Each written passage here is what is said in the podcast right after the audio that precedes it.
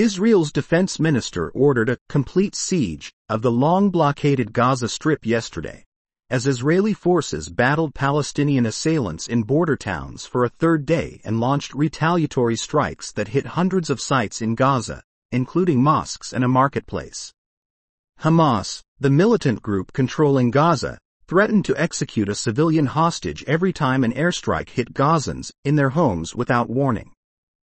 At least 150 Israelis have been taken hostage by Palestinian assailants since the brazen incursion on Saturday. A Hamas spokesman added that the group will not negotiate the issue of prisoners while the fighting with Israel is ongoing.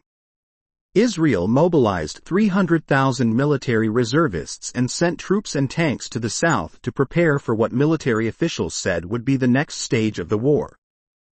Analysts say that could involve a ground invasion of Gaza. But the timing and scale of such an operation remains unclear because Hamas is holding so many Israelis hostage.